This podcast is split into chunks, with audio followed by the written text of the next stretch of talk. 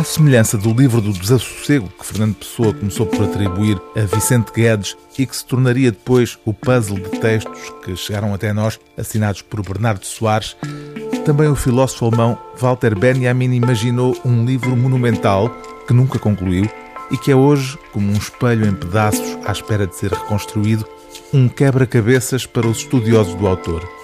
As Passagens de Paris é uma obra a que Benjamin dedicou os últimos 13 anos de vida, de 1927 até ao momento da morte nos Pirineus, em 1940, uma altura em que fugia aos nazis.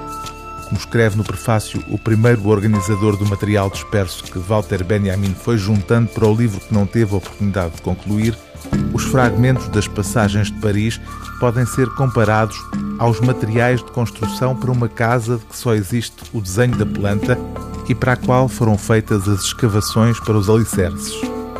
O filósofo tinha por objetivo traçar uma história cultural do século XIX, com a obra de Baudelaire no epicentro desse estudo, como refere João Barrento, responsável por esta edição portuguesa, e uma proto-história do nosso tempo.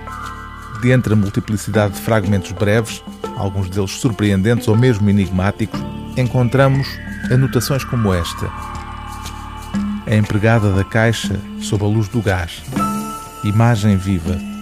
Alegoria da caixa registradora. Ou esta, há uma singular volúpia na atribuição de nomes às ruas. Ou ainda esta, o que é o amor? A necessidade de sair de si. Quanto mais o homem cultiva as artes, menos ereção tem. Foder é aspirar a entrar no outro, e o artista nunca sai de si mesmo.